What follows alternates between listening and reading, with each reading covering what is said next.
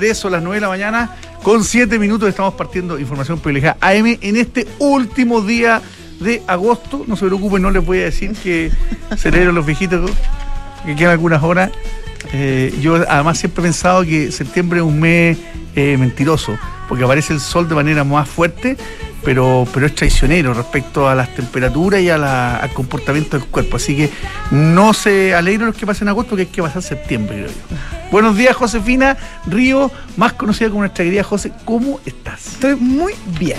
Y a mí me gusta mucho septiembre, debo decir de los feriados y de es la. que encuentro que el feriado del 18 el lejos el mejor. lejos el mejor. pero por lejos lejos, el mejor. Lejos, lejos, lejos. Eh, Así como me carga el año nuevo. El año nuevo, una obligación de pasarlo bien, como, como si fuera un cambio muy trascendental. El 18 es maravilloso. Una, el mejor. Además que tiene una gracia, que tiene eh, eh, es una fiesta constante.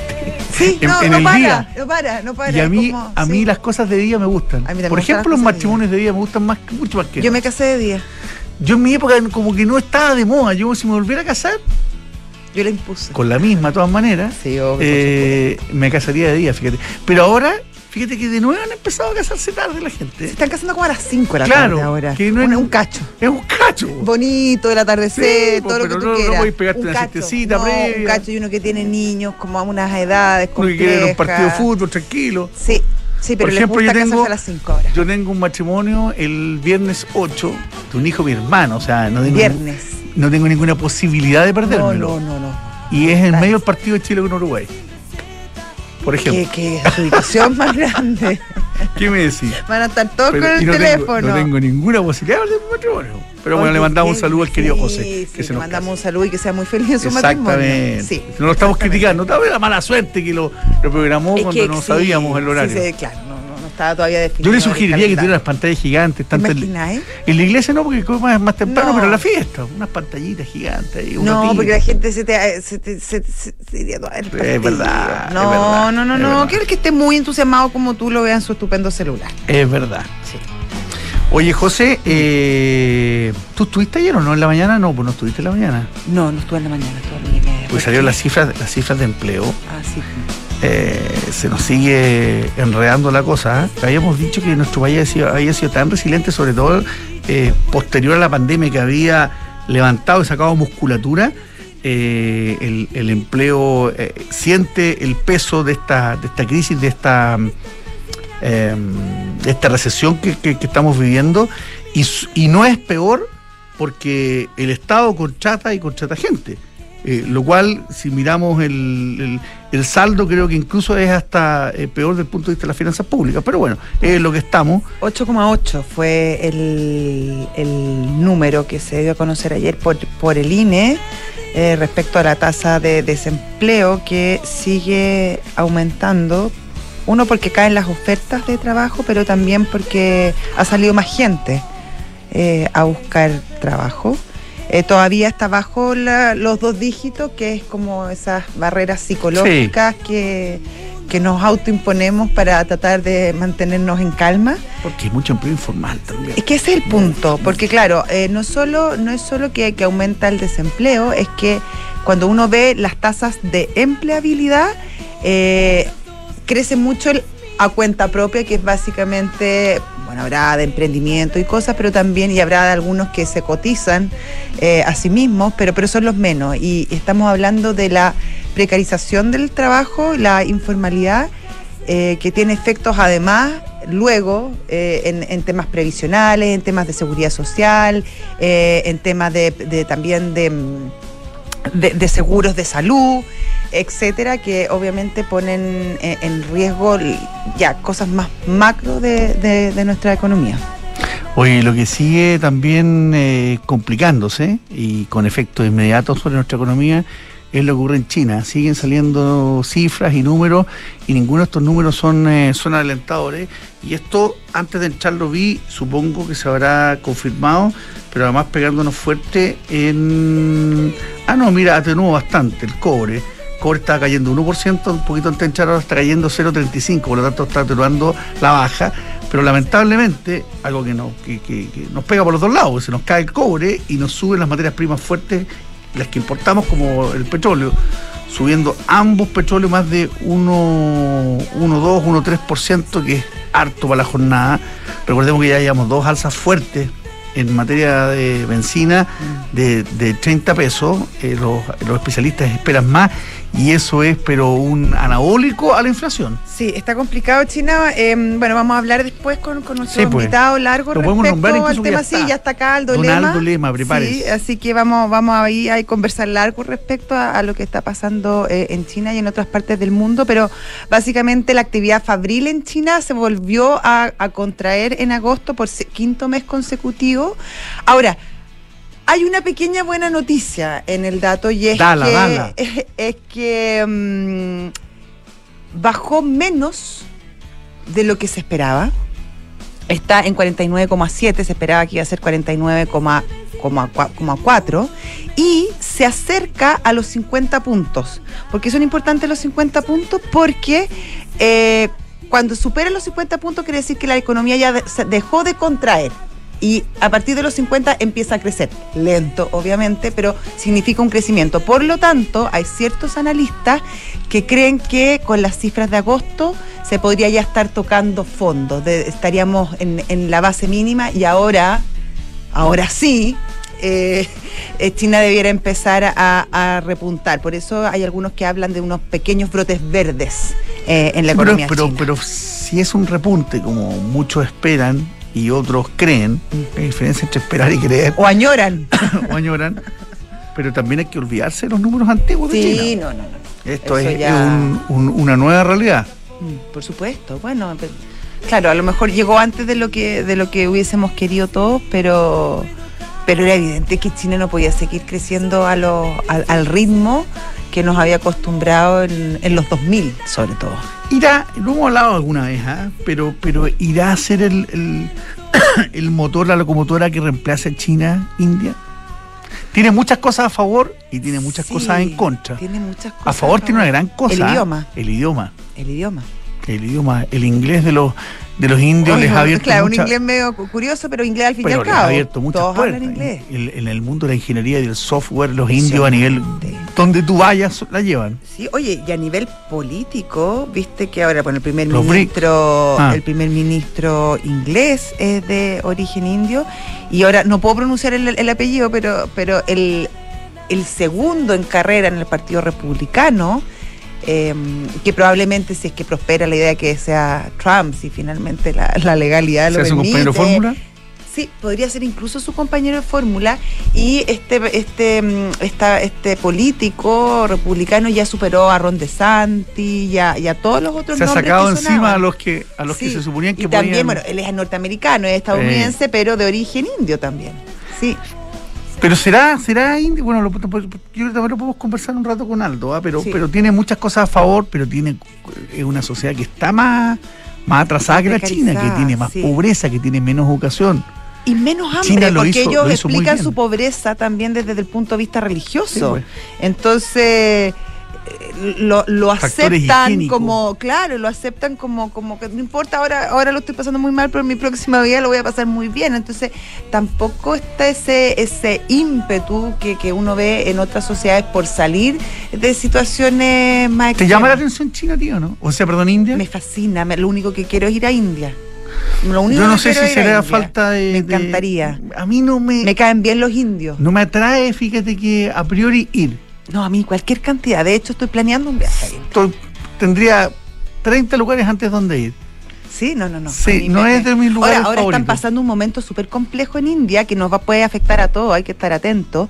eh, por, eh, por el cambio climático, lo- eh, la- hubo muchas muchas aluviones y, y mucho calor. Y la producción de arroz, que es una de las más importantes del mundo en India, eh, se cayó estrepitosamente este año.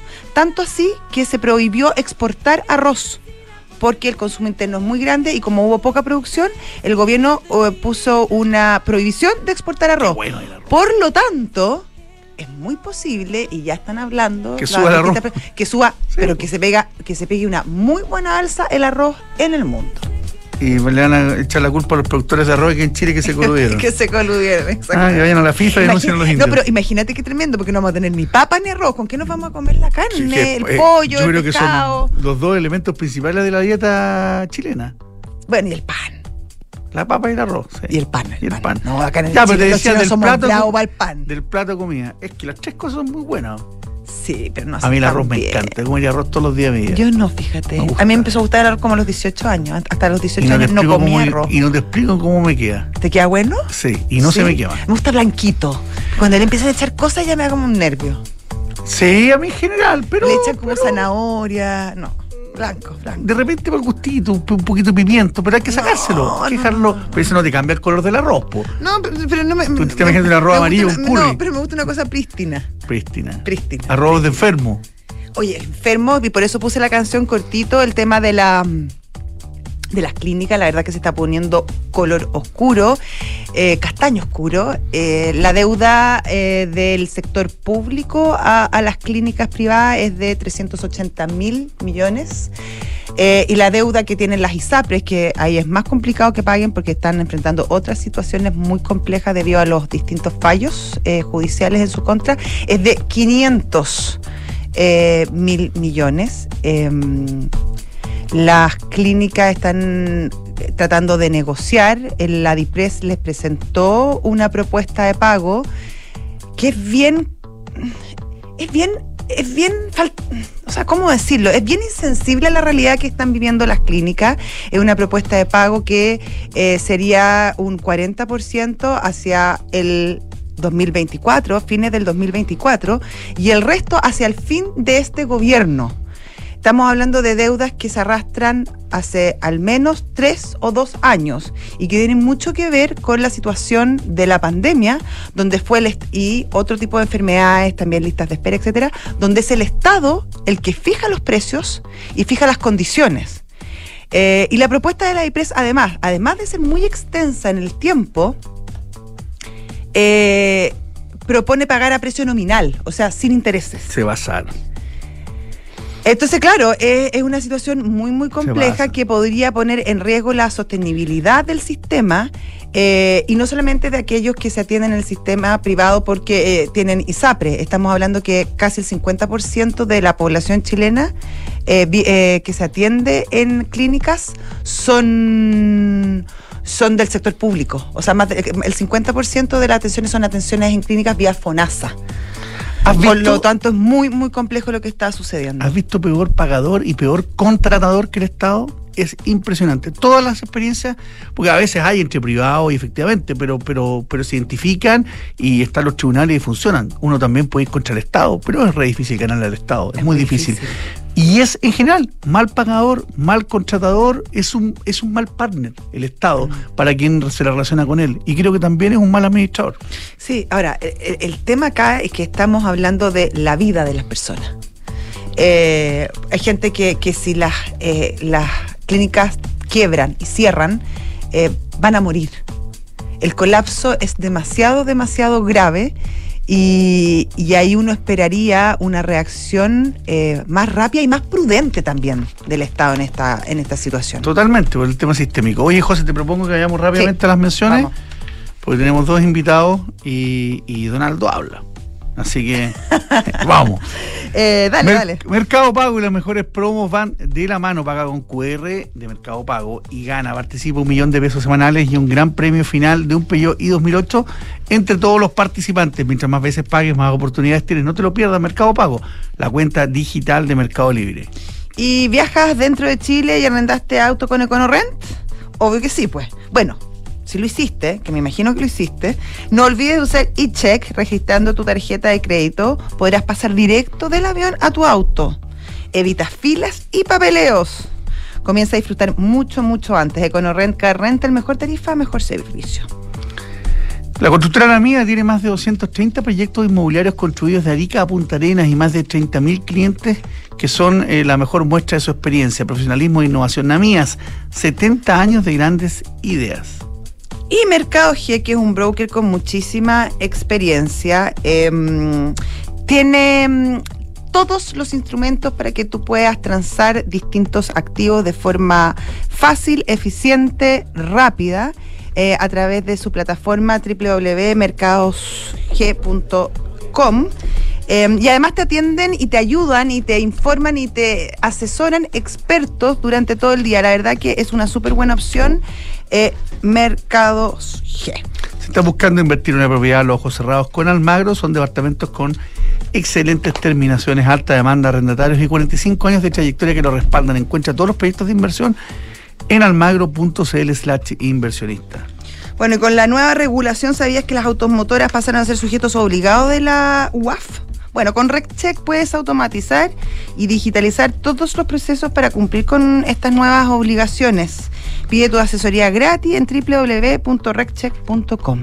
Vive el Gran Premio Sao Paulo con tu tarjeta Santander Dan Paz porque todas las compras del mes participan en este sorteo mensual de una de las cinco experiencias dobles para vivir el circuito de tu vida. Quedan exactamente 30 días porque esto vence el 30 de septiembre. Conoce más en santander.cl slash Ferrari. Y cuando se habla de logística total, lo más lógico es estar en Enea, porque ahí están las principales empresas de logística, de distribución, de servicio y también de última milla. Conoce más en enea.cl, Enea Ciudad Aeropuerto. Ya, y vamos con nuestro primer eh, invitado, que ya no es, no es que no la merezca, pero no necesita presentación, es parte de este programa, es parte de esta casa, don Aldo Lema, economista vamos a decir que uruguayo chileno, porque es tan uruguayo, es tan chileno como uruguayo. Bienvenido a su casa nuevamente, Donaldo. Bueno, buenos días. Hola, Juan Pablo, José, un placer estar aquí. Aldo, ahora entremos, entremos en materia y vamos siempre como partimos normalmente de lo, de lo global a lo, a lo local. Eh, ¿Es para seguir preocupado lo que está pasando con, con China? Respecto a nuestra mirada también, mirándonos un poco el ombligo. Por supuesto que China debería siempre tener prioridad en el análisis porque desde el punto de vista de la actividad de los precios de exportaciones y incluso también eh, de los efectos indirectos que esto genera sobre flujos de capitales y demás, eh, sobre el comportamiento del dólar, es, es muy importante. Los canales financieros vienen más de Estados Unidos, pero los canales reales, simplificando, vienen desde Estados Unidos, desde, China, los canales de la actividad, de los precios de exportación, como dije, incluso del comportamiento de las paridades. Eh, yo creo que es, preocupante, pero no como Biden ha dicho que es una bomba de tiempo. Eh, me parece que en el corto plazo eh, que China crezca menos tiene que ver con que creció mucho en el pasado, si este el proceso de convergencia. Al principio, cuando los países hacen ciertas reformas pro crecimiento, también le pasó a Chile, hay una etapa fácil, que es como hasta las etapas, hasta el periodo de ingresos medios, eh, en donde porque falta capital y porque se movilizan recursos, se, se, asignan a sectores en forma mucho más eficiente, se sale al mundo a exportar, etcétera, se crece muy rápido. Y China tuvo 30 años de crecimiento a 10% entre 1978 que fue cuando se produjeron las reformas de Deng Xiaoping, hasta este, principios de la década pasada, 2013 esencialmente. 35 años de crecimiento. Y en estos últimos años, en esta última década, creció al 6. O sea, parte de la desaceleración de China era esperable. Y es porque el crecimiento potencial bajó. Y tiene un desafío ahí que es el más preocupante para mí de todos, que es cómo evitar, digamos, esta alta dependencia solo de la inversión en capital físico. O sea, el crecimiento de China hoy está muy sostenido en una alta tasa de inversión y tiene problemas de productividad, crece poco la productividad, 1%, y crece poco el capital humano porque su población decae y porque todavía no tiene un, cambio en términos de mejora de calidad eh, de su capital humano, de mejoras en la educación lo suficientemente importantes como para tener otros motores de crecimiento. Entonces hay una preocupación de largo plazo que tiene que ver, hay una preocupación de largo plazo que tiene que ver con la capacidad de desarrollar políticas de oferta que eh, suban el crecimiento este, potencial. Y después están las preocupaciones de corto plazo que son con las políticas de demanda que ha usado o a veces abusado para contrarrestar ciertas eh, desaceleraciones. Hay riesgo eh, ya más sistémico, por ejemplo, de que se habla mucho en, los países como, Chile, como China y como bueno varios otros que, que crecen muy rápidamente esta llamada trampa del ingreso medio. Bueno, hay, hay, una, hay un riesgo que eh, en algunos países lo hemos visto, se ha materializado, no se han eh, seguido haciendo algunas reformas para subir el crecimiento potencial. eh, y al final muchos de esos países han, han, han han entrado en etapas de crecimiento más bajo. Pero también tenemos otras experiencias que quizás para China son hoy ejemplos a seguir. El recorrido en términos de ingreso per cápita y de crecimiento de China se parece mucho al de Corea, se parece mucho al de Taiwán, Singapur. se parece mucho al de Singapur, Son incluso... mucho más chiquititos. Claro, incluso se parece también al, eh, al, de, al de Japón. Eh, sin embargo, muchos de estos países siguieron haciendo reformas, abriendo, descentralizándose, eh, generando políticas. Cuando hablamos de políticas de oferta, es cómo subir el crecimiento potencial y que no haya una necesidad sistemática de recurrir a políticas de demanda. Por ejemplo, una expansión fiscal, expansiones monetarias, lo que en China ha sido dominante, que son expansiones de crédito, eh, etcétera. Eh, esas expansiones de crédito, por ejemplo, hoy pueden haber generado problemas en algunos sectores y acomodar eso puede llevar cierto tiempo o puede generar eh, eventuales riesgos de que no haya mucha más capacidad, digamos, como para sostener el crecimiento. Entonces la mirada, yo diría, eh, quizás en el corto plazo está un poco exagerado los riesgos de un aterrizaje duro de la economía china porque tiene eh, cierto espacio para contrarrestar efectos cíclicos adversos.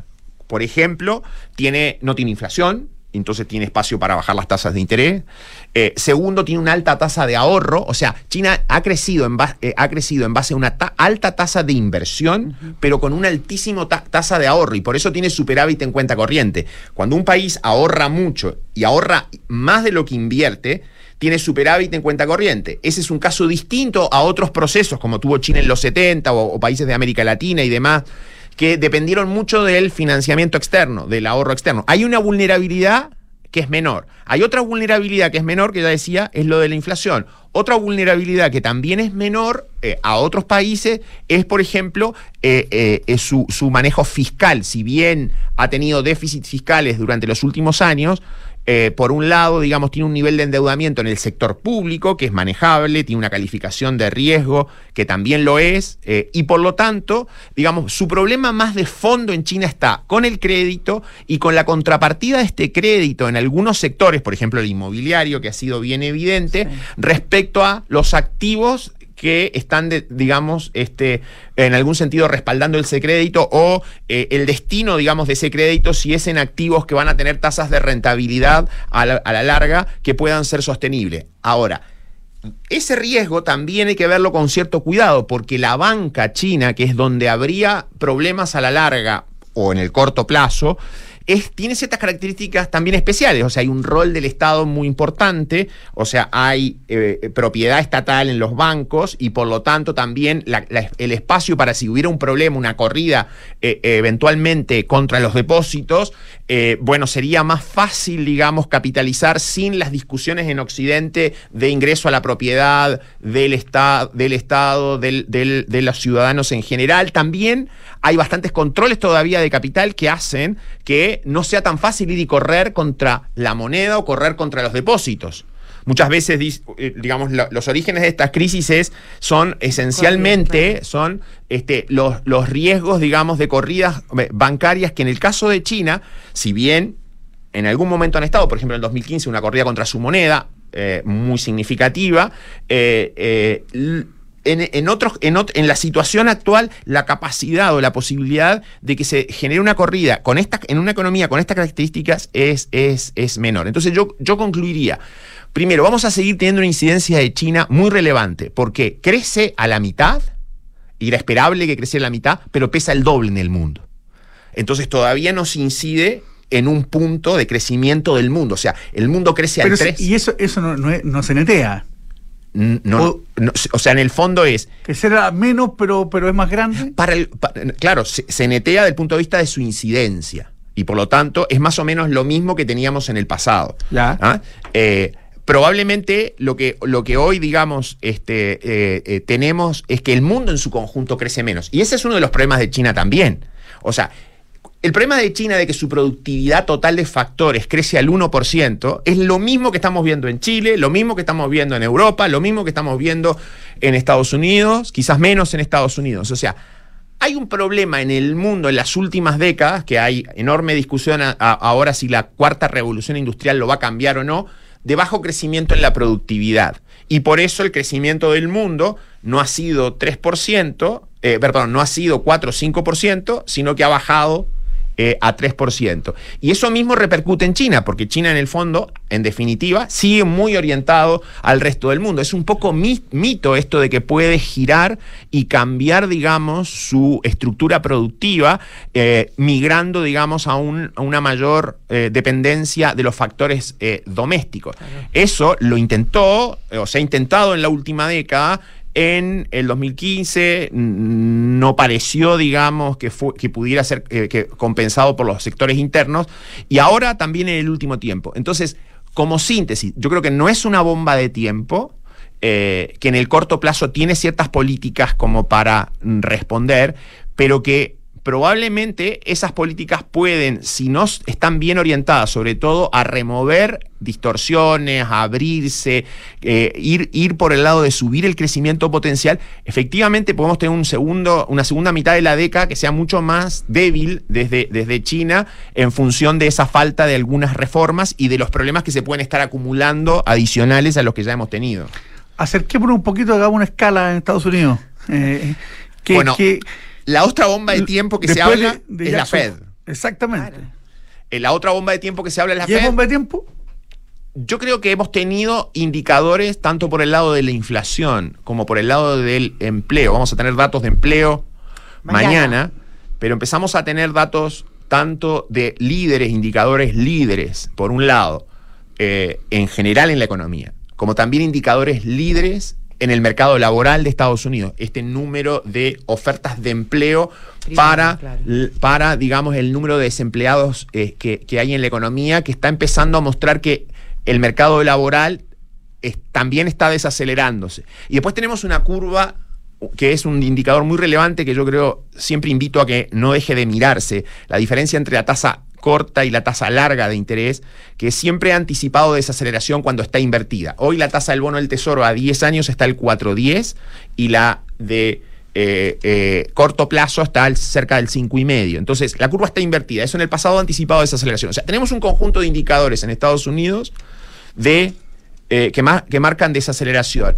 Y creo que eso se va a reflejar probablemente más en la inflación en los próximos meses y si el mercado laboral confirma este incipiente enfriamiento, es probable que el aterrizaje suave eh, que, que parecería estar materializándose puede eh, terminar de concretarse y eventualmente la Fed en el 2024 bajar las tasas de interés. Ahora la Fed va a ser prudente y por lo tanto no es esperable que sea unas bajas inmediatas de tasas porque entre los riesgos de tener de equivocarse por más inflación o el riesgo, digamos, de, equivocarse por tener que bajando las tasas este, eh, por ejemplo, inducir esa más inflación. O sea, escenar- esencialmente la Fed se podría equivocar de dos formas. Una forma es eh, mantiene la tasa alta y genera una desaceleración mm, adicional. Ese riesgo, que es, es- es un error de, de- manejo, pero tiene un costo que puede ser un costo menor al de bajar la tasa y que la inflación se acelere. Entonces siempre suelen ser prudentes los, los bancos centrales si ven que la actividad todavía no está en un aterrizaje, en un aterrizaje duro. Entonces yo creo que lo más probable desde el punto de vista del manejo de la Fed es esta sintonía fina de ir evaluando estos datos y que probablemente, digamos, el aterrizaje suave podría, podría con- confirmarse. Y eso es una buena noticia. O sea, puede que las noticias del mundo no sean tan malas eh, a pesar de los rimbombantes títulos de bomba de tiempo, en el sentido de una, de una China que algo se recupera y de un Estados Unidos que del lado de los riesgos financieros quizás algo se amortigua. Pero es que Estados Unidos tiene, efectivamente, claro, está el tema de política monetaria, que, que es lo que maneja la FED y que ha sido bastante prudente desde, desde- mirado desde un punto de vista, pero también hay un problema sistémico en, en los niveles de gasto que, tiene Estados Unidos y que no se ve por ninguna parte un acuerdo respecto a bajar el nivel de gasto o de otra manera subir los impuestos para de alguna manera cubrir esos gastos. Entonces ahí también hay un riesgo sistémico bien complejo. Bueno, a ver, aquí por, por, por años efectivamente hemos tenido este, esta mezcla de un Estados Unidos más gastador, eh, como bien dices tú, eh, con exceso de gasto y una China con exceso de ahorro. Y esto que se han llamado, se han llamado, digamos, los saving gluts, o sea, en el fondo es los excesos de ahorro que, que han hecho que el mundo, digamos, tenga un equilibrio o haya tenido un equilibrio hasta hace poco, que salvo por la inflación, era de tasas bajas. Entonces la pregunta es, eso no parece haber cambiado. Lo que cambió fue que la inflación, por estímulos desplegados, digamos, este, a plenitud, generaron inflación. Pero la buena noticia es que la, acción de la Fed, a diferencia de lo que pasó en los 80, no olvidemos que cuando empezó este ciclo había mucha discusión de si estábamos como a principios de los 80 y que la inflación iba a requerir lo que los economistas decimos un sacrificio muy grande en actividad para reencauzarla, el coeficiente de sacrificio. En los 80 se requirió una recesión, se requirió una gran apreciación del dólar en el mundo, y eso fue porque la Fed tenía poca credibilidad, porque veníamos de unos 70 en donde le habíamos dado a las políticas de demanda con todo. Ahora la Fed reaccionó, quizás reaccionó tarde, es cierto, quizás reaccionó tarde, pero logró, sobre todo en este año, volver a que las expectativas de inflación a dos años y a diez años estuvieran muy ancladas en torno al 2%. Entonces, es probable que esto que menciona de que este, hay un exceso de gasto por el lado de Estados Unidos y que puede generar en algún momento ciertos riesgos, como en el pasado lo generó, pueda ser más permanente también en el, en, el funcionamiento de la economía mundial mientras, eh, digamos, permanecen o persisten ciertos excesos de ahorro en otro lado. Es como un equilibrio en donde Estados Unidos es una es, una, es, un, es, una, es un país generador de activos porque invierte, porque hay innovación, porque tiene mercados financieros desarrollados, ese déficit de activos que muchas veces Ricardo Caballero ha hablado en el mundo, tiene esa capacidad de generar y en otros países están los ahorros que se canalizan. Entonces, como un equilibrio que puede ser inestable, mm. sí, desbalanceado también, y riesgoso en, en algunos sectores cuando a veces los riesgos se miden mal o se subestiman, como pasó en un crisis en el pasado, y ese es un factor que no hay que dejar de, perder de vista. En el pasado siempre las alzas de tasas significativas sobre las tasas neutrales siempre generaron crisis muy relevantes. Entonces la pregunta que alguien se podría decir es ¿por qué esta vez no? Es porque la Fed ha hecho una sintonía fina tan perfecta algunos amigos me bromean, porque un abogado está a cargo, ¿no? No un economista. Que, que funcione, bueno, no lo sabemos, hay que ser humilde en eso, lo veremos, pero hasta ahora, como las expectativas han estado ancladas, le ha dado a la Fed una capacidad de reencauzar aparentemente la inflación y lo que, poca, lo que poco se comenta a muy bajo costo. Porque en el fondo ha sido con el desempleo prácticamente inalterado, claro, y con un crecimiento razonable. Eso la teoría lo sugiere. ¿Y cuándo lo sugiere? Cuando tengo un banco central muy creíble, con gran reputación, que actúa, eh, digamos, desde el punto de vista de lo que hay que, de lo que, hay que hacer, y cuando las expectativas de inflación están ancladas. Que además, lo podemos dejar para otra vez, tiene mucho que ver también con lo que puede ser el proceso de Argentina en el futuro. Al final, la gran pregunta para Argentina, que es como la tercera bomba de tiempo que tenemos, eh, está China, está las tasas de interés y está cómo sale Argentina del problema. Bueno, también está la noción de que parar una hiperinflación o una inflación muy alta requiere de una reforma fiscal y de una reforma monetaria eh, está Thomas, eh, Sargent, Thomas Sargent está en, en, Buenos Aires, digamos, y fue a decir esto eh, durante estos días porque esencialmente lo que Argentina puede requerir, que es una reforma fiscal y monetaria que si es ultra creíble, como fue la de Alemania en los 20 o, la de otros países este, que tuvieron alta inflación, también el, detener la inflación puede ser con, muy, con bajo costo. En el fondo, tiene que ver mucho con la credibilidad en las políticas, con la, con la capacidad que tienen los bancos centrales y los gobiernos, desde el punto de vista fiscal, de mostrar planes creíbles para justamente. Ese es el drama Argentina. y bueno, no, tiene, no tiene ni gobierno, ni líderes, ni, ni, instituciones creíbles. Y un problema grave, que es el tema que lo podemos conversar la próxima vez, de gobernabilidad. Porque independiente, digamos, de cuál sea el resultado, ese, ese tema de gobernabilidad, de cómo se va a estructurar, digamos, la gobernabilidad, no, no olviden que en estas elecciones solo se renueva, solo se renueva un tercio del Senado y solo se renueva poco menos de la mitad de la Cámara de Diputados, hace que la configuración, digamos, del punto de vista de gobernabilidad, dependiendo de quién gane la elección, pueda ser este, bien, bien, bien compleja. Pero el problema, los unimos y son de nuevo los mismos. O sea, pasan de nuevo o por reformas fiscales, monetarias, o por políticas de oferta que en definitiva, digamos, me logren subir el crecimiento potencial, revertir en el caso de Argentina políticas anticrecimiento, en el caso de, este, de, China volver a políticas, digamos, que lo suban el crecimiento potencial y tener otras, otras, otras políticas más de largo plazo creíbles que eh, reviertan ciertos desequilibrios que pueden sí ser bombas de tiempo.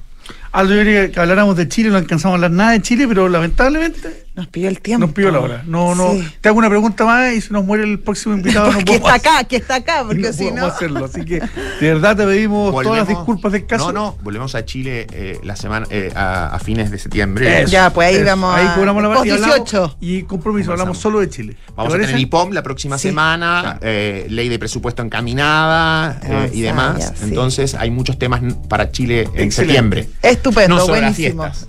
No, también Toda la, vamos a hablar suerte, de las fiestas. toda la suerte del mundo en las próximas eliminatorias. lo mismo digo. Clasificatorias, Lo menos, mismo menos el primer partido. Menos suerte, no, No, tanta suerte. Lo mismo digo, bueno, ese, ese, ese habría sido el gran tema, en realidad interesante. Ese era el importante. Hablar del partido del, del viernes 8. ¿ah? Uruguay, Bueno. Chile. Puedo ser corresponsal si quieren. Sí. Vas a poder ser. eh, Objetivo, Objetivo. no, no va a poder. Ya. No, trato de ser bastante, bastante objetivo. Creo que, creo que Uruguay y Chile esta vez deberían clasificar los dos, eh, los dos. o sea, bueno, si es que ahora clasifican todo, ya, pero nos tenemos que, Ya, tenemos que eso. seguir nosotros. Gracias. Ya, José, parte tú. Em, ¿Te preocupa la reforma previsional, la jornada de 40 horas o el cambio en las gratificaciones? Recurre al equipo de asesoría laboral de PwC Chile, expertos en reorganizaciones, auditorías laborales, soporte en negociaciones colectivas y más. Visita pwc.cl. Diversifica tu portafolio y mejora tu rentabilidad invirtiendo en Frontal Trust. Accede a diferentes estrategias de inversión distribuidos en distintos mercados del mundo en alianza con gestores expertos y reconocidos globalmente. Ingresa a frontaltrust.cl. Invierte con confianza. Invierte en Frontal Trust. Y yo, Juan Pablo, te invito a subirte a la Ducati Desert X, que es la primera Ducati con rueda delantera de 21 pulgadas y una trasera de 18, eh, que básicamente lo que hace esto es que tiene una, una suspensión especialmente diseñada para la experiencia off-road.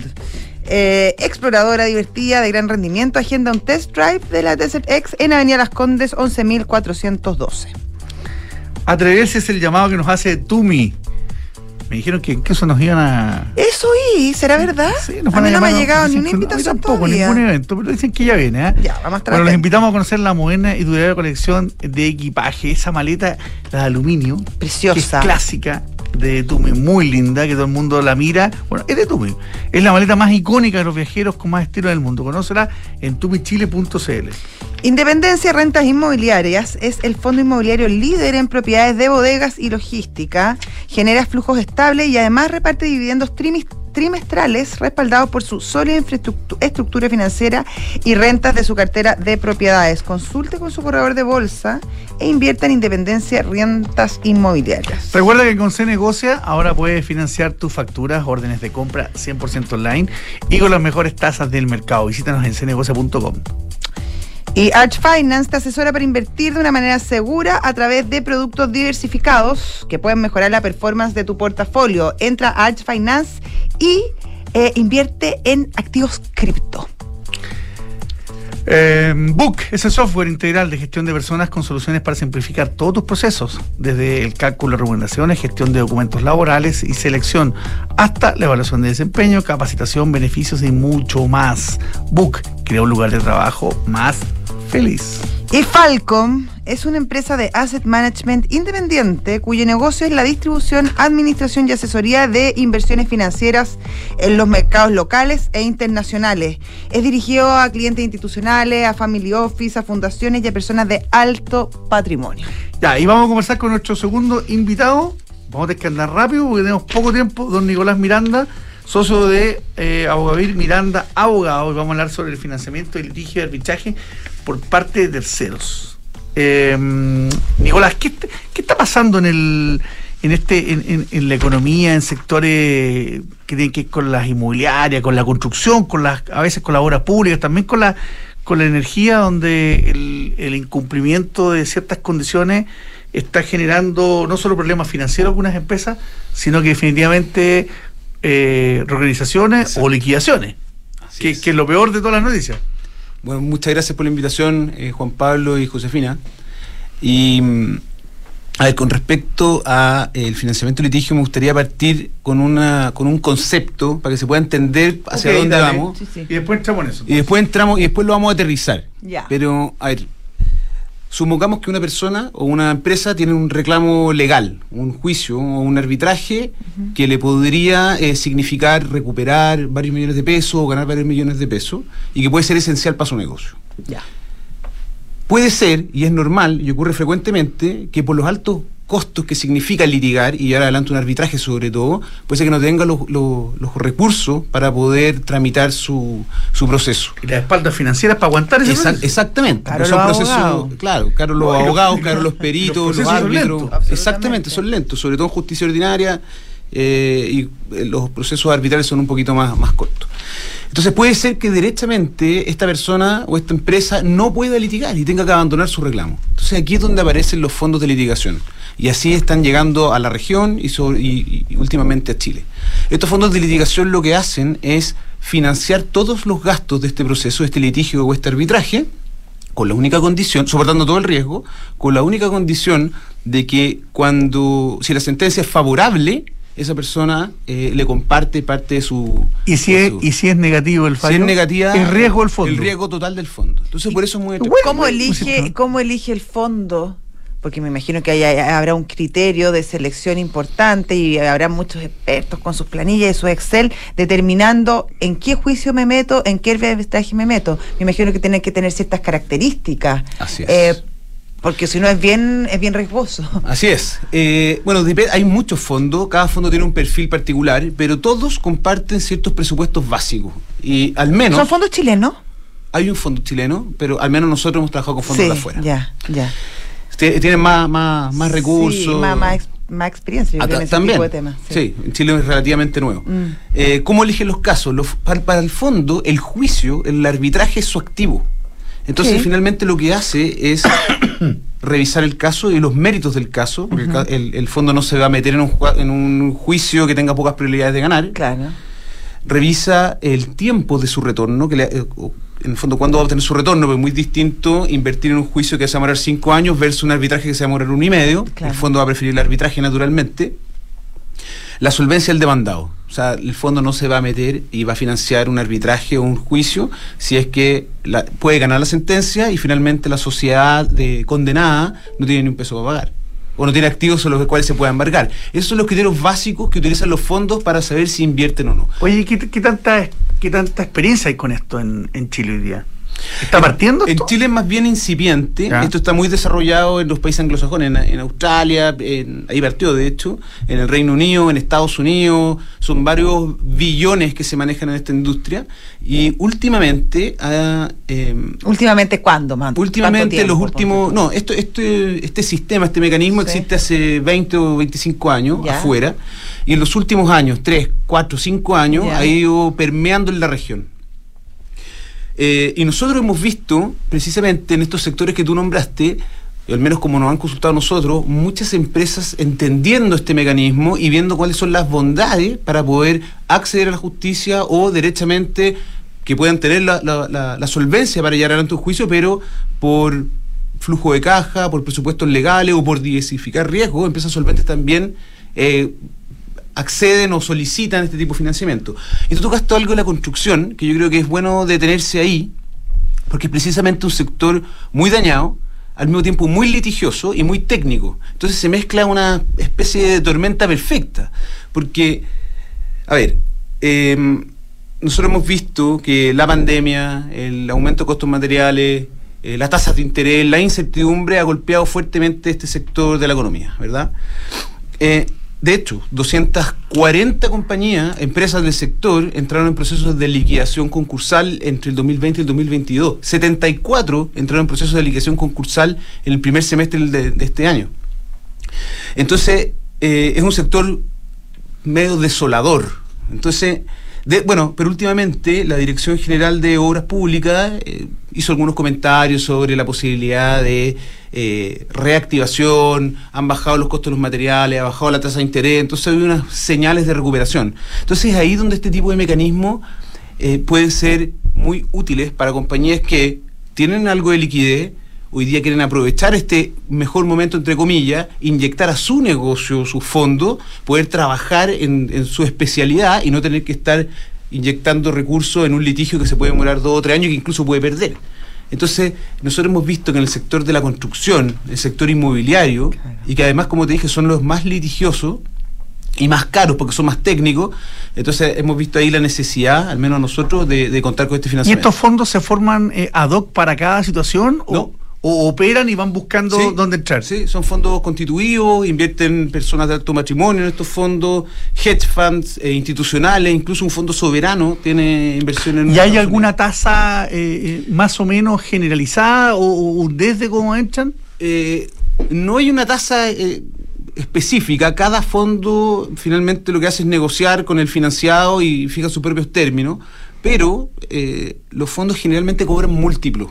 Múltiplos o directamente porcentaje. Entonces pueden financiar y dicen, mira, si el conflicto se resuelve favorablemente en seis meses, vamos a multiplicar mi inversión por 0,5. Después 12 meses por 1, por 2. Ok. Ya, Esa una última pregunta porque se nos acaba el Sí. tiempo. Por ejemplo, estos son en general fondos extranjeros, ¿cierto? Sí. ¿Quién es el que litiga? ¿Quién elige los abogados? ¿El fondo o, el, cli- o, o la empresa que está accediendo a, a este, a este mecanismo de No, ex- financiamiento? excelente pregunta. Acá los fondos generalmente no intervienen en los casos. Los fondos tienen una, una, posición plata más, pasiva. Ya. Invierten y te dan, le dan al financiado la autonomía absoluta para llegar el caso y elegir a los abogados. Hay otros que son un poquito más, que intervienen un poco más y, pueden tratar de elegir a los abogados, que son los que se sienten más cómodos litigando. Perfecto. Ya, bueno, Nicolás, perdónenlo rápido, No, pero queda poquito tiempo, creo que se logró instalar el tema por lo menos. Impecable. Sí, súper interesante, la Sí, verdad, pues, que va a dar interesante, harto que novedoso, al menos sí. yo no lo conocía. Buenísimo. Nicolás Miranda, entonces, es socio de Abogadir Miranda Abogados. Muchas gracias. Hasta Muchas gracias por la luego. invitación. Hasta luego. Vamos a la pausa y volvemos con el pantallazo a ver qué está pasando a esta hora en los mercados. Mercados G es un broker chileno que lleva más de 11 años entregando a sus clientes acceso a los mercados financieros globales, con la posibilidad de ganar con el alza o la baja en el precio de una acción, el dólar o el índice bursátil que prefieran. Regístrate y opera desde tu teléfono, tablet o computador. No te pierdas ninguna oportunidad. Aprovecha los bonos, programas de referidos y todos los beneficios que tenemos para ti. Comienza a invertir hoy. Oye, me hablaron de NEA. Es una ciudad de aeropuerto con grandes atributos para nuestro negocio. Ubicación, accesibilidad, alto estándar, plusvalía y ciudad inteligente. Vámonos para allá. Exacto, es súper logístico o lógico. La ubicación y los otros atributos que mencionan son claves para el éxito del negocio. Por eso, lo más lógico es estar en Enea, con una ubicación estratégica, donde están las principales empresas de logística, distribución, servicios y de última milla. Enea, mejor ubicación y conectividad, acceso a las principales autopistas. Conoce más en enea.cl. Enea, ciudad aeropuerto aeropuerto. Arch Finance diversifica tus inversiones con cripto. ¿Sabías que portafolios de inversión que incluyen hasta un 5% de cripto duplican su rentabilidad anual según datos de los últimos 5 años? En Arch Finance te asesoramos para invertir de una manera segura en cripto a través de productos diversificados que pueden mejorar el rendimiento de tu portafolio. Cripto es mucho más que una moneda, es una nueva tecnología. Agenda una llamada con nosotros en arch.finance. Desde hoy, contratar una cuenta corriente en dólares es tan fácil que lo puedes hacer en solo tres clics. Si eres cliente Santander, contrátala 100% digital. Una cuenta con la que podrás comenzar a guardar tus dólares para transferir al extranjero, recibir transferencias en dólares, comprar y vender dólares online e invertir en mercados internacionales y mucho más. Conoce más y contrátala en www.santander.cl. Santander, tu banco. Infórmese sobre la garantía estatal de sus depósitos en su banco o en www.cmfchile.cl. Se negocia es número uno en soluciones de abastecimiento para tu empresa. Con más de 25 mil proveedores conectados en línea, Cenegocia cuenta con soluciones digitales para tus licitaciones, portal de compras, gestión de contratos, financiamiento y pago de proveedores. Visítanos hoy en cenegocia.com. Cenegocia, innovación en compras y abastecimiento. Mercado Pago es la cuenta digital de Mercado Libre y juntas van de la mano. Nos unimos para que de forma fácil, rápida y segura puedas tener todas tus finanzas en un solo lugar. Acceder a la tarjeta Mercado Pago gratis, realizar transferencias gratuitas y retirar efectivo. Date cuenta, abre tu cuenta digital. ¿Has escuchado hablar de la modificación a la ley de responsabilidad penal de las personas jurídicas y su efecto sobre ejecutivos y el directorio? El compliance se ha vuelto más importante que nunca, aplicando inteligencia artificial y centralizando los procesos clave de compliance en un solo software. RegCheck te ayuda a mitigar riesgos y prevenir sanciones. Fácil de implementar y 100% digital. Incorpora a tu compañía a la era del AI. RegCheck con Q. RegCheck.com. Tech for Compliance. Invertir en un departamento no es fácil. Miles de dudas te saltan en un momento. ¿Que, ¿En qué comuna compro? ¿Que ¿En cuánto lo puedes arrendar? Pero con Almagro me fui a la segura. Es que cuando me dijeron que aseguraba la rentabilidad de mi inversión, porque según los brokers de propiedades, los departamentos Almagro son los primeros en ser arrendados y que permite tener arrendatarios responsables y de calidad, la respuesta fue fácil. E invertí a ojos cerrados. ¿Quieres saber cómo lo hice? Entra a almagro.cl slash inversionista. Almagro ¿Sabías que Book te ayuda a optimizar tu tiempo en el trabajo?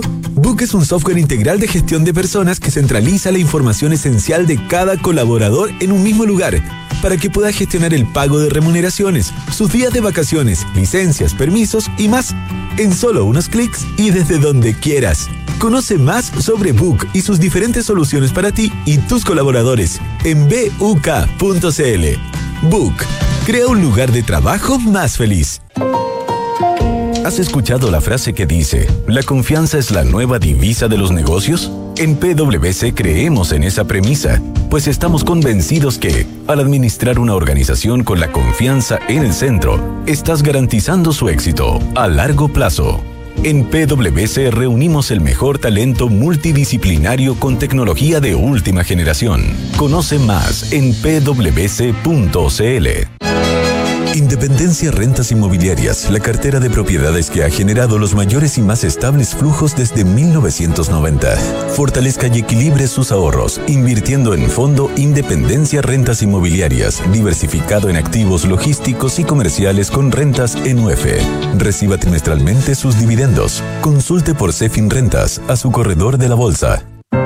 En Falcom Asset Management somos expertos en inversiones. Nuestro compromiso es dar seguridad a nuestros clientes que los ayudaremos a alcanzar sus objetivos financieros de largo plazo. Falcom Asset Management es liderado por sus socios, quienes con su experiencia permiten asegurar la continuidad de la filosofía de la compañía, la calidad de los procesos y el servicio a los clientes. En Falcom Asset Management construimos relaciones duraderas con nuestros clientes, basadas en excelencia, servicio y confianza. Ya estamos de vuelta, vamos a hablar eh, rápidamente, porque son las 10 de la mañana, don Sebastián Pufé, asociado cine de Credit Gold Capital. ¿Cómo está Sebastián? Hola Juan Pablo, Josefina, ¿cómo están? Bien, y tú Sebastián, tenemos que correr, así que vamos, vamos al grano. ¿ah? al grano. Hoy día, mira, un día un poco raro la apertura, en verdad, no, no hay mucho que, que destacar. Antes del inicio de jornada ayer tuvimos datos de China, manufacturero, eh, un poco más arriba de lo esperado, pero la verdad es que no nos sorprende mayormente al, al mercado sigue en zona de contracción, así que no hay por ese lado una reacción importante. Y por otro lado, hoy día en la mañana se publican varias cifras en Estados Unidos, principalmente el, el del de PCE de, de, ¿cómo se llama?, de, de, Estados Unidos, que salió a las ocho y media, pero la verdad es que todos los datos de inflación que salieron todos en línea, así que no hay mucha sorpresa. Eh, el mercado relativamente tranquilo, estamos viendo movimientos mixtos, así que no hay una tendencia muy clara hoy día. El tipo cambio eh, subió un poco, salió algo de interés comprador abajo en los 8.50 y ahora estamos cerca de los 8.54, 55 más o menos a esta hora con un cobre que sigue rondando en los 3.80, el, el petróleo sigue más o menos en torno a 80 dólares, está en 82 hoy día, pero como ven el escenario no cambia mucho y estamos a la espera mañana de IMASEC y datos de empleo de Estados Unidos que salen tempranito, tipo 8 y media de mañana temprano. Excelente, Sebastián. Muchas gracias. Ya, pues de nada, que estén muy bien. Ya pues José, Nos a vamos. las 10 de la mañana, un minuto, estamos